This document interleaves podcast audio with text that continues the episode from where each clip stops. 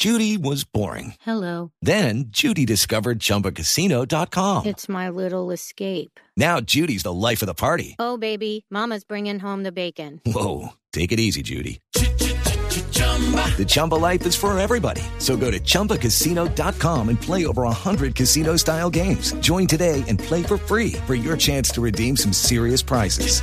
chumba ChumbaCasino.com. No purchase necessary. Void where prohibited by law. 18 plus terms and conditions apply. See website for details. Hace casi una semana Venezuela vivió una jornada electoral que ha marcado una cantidad de fallas graves por parte de la autoridad electoral.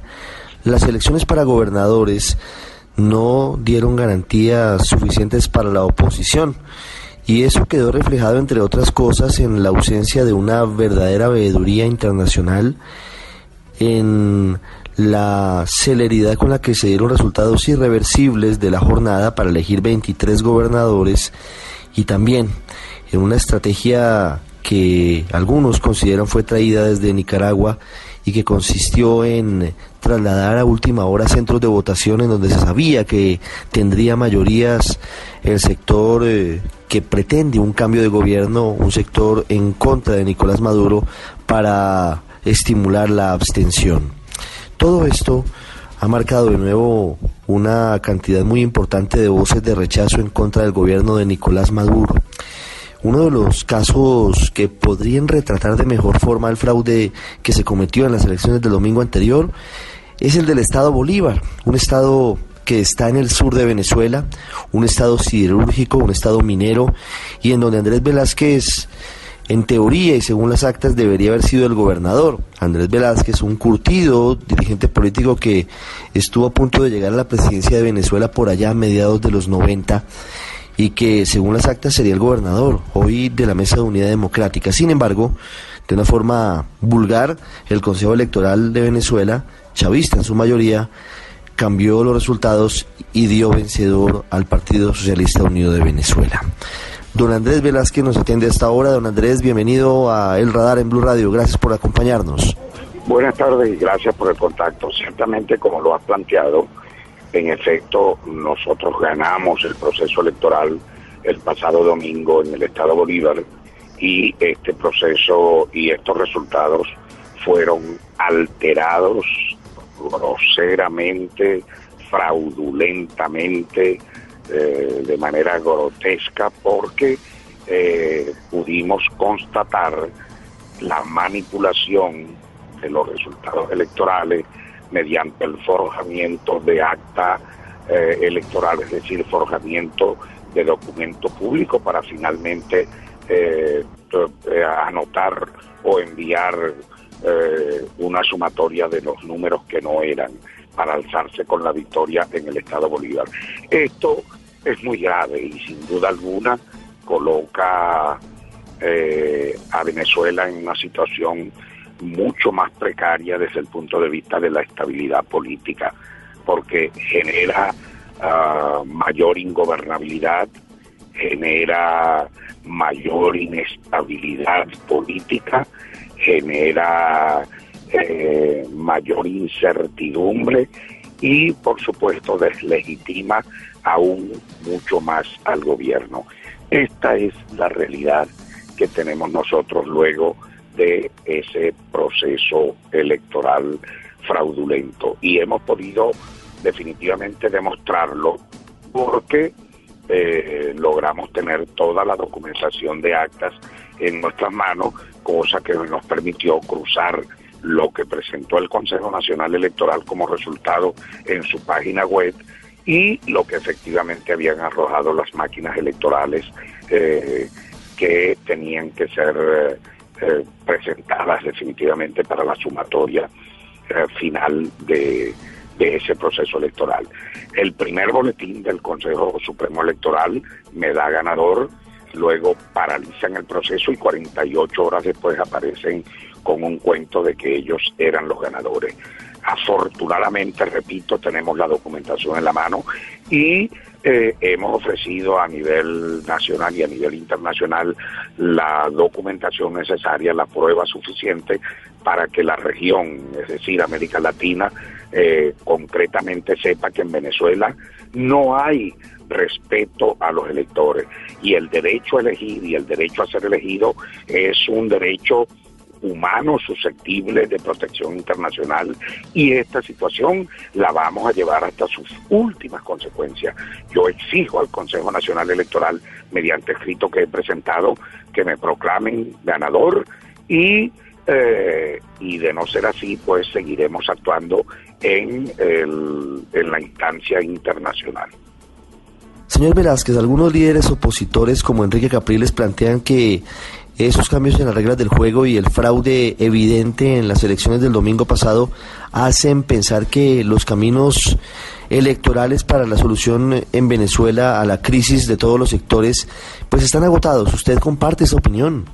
Para los demócratas el camino electoral nunca está cerrado, pero lo que sí es cierto eh, dada la situación que vivimos en Venezuela, es que no se puede participar en procesos electorales que no den garantía para los ciudadanos. En consecuencia, yo he planteado a mis compañeros de la Unidad Democrática y de las distintas organizaciones políticas y los eh, eh, y las organizaciones que no forman parte de la mesa que vamos a constituir un gran movimiento nacional, sobre todo de cara a unas elecciones presidenciales que ya están por venir dentro de unos meses, para un gran movimiento nacional que garantice, en primer lugar, un nuevo Consejo Nacional Electoral.